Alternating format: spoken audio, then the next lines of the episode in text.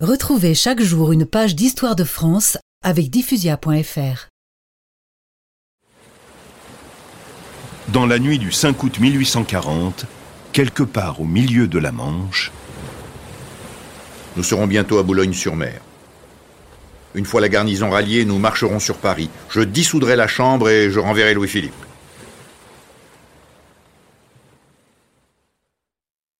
Une fois de plus, l'opération fut un échec total. Louis-Napoléon et ses complices furent arrêtés. D'abord incarcérés au fort de Ham, ils furent jugés à Paris par la Cour des Pairs. Au procès, le prince se défendit. Je représente devant vous un principe, une cause, une défaite. Le principe, c'est la souveraineté du peuple. La cause, celle de l'Empire.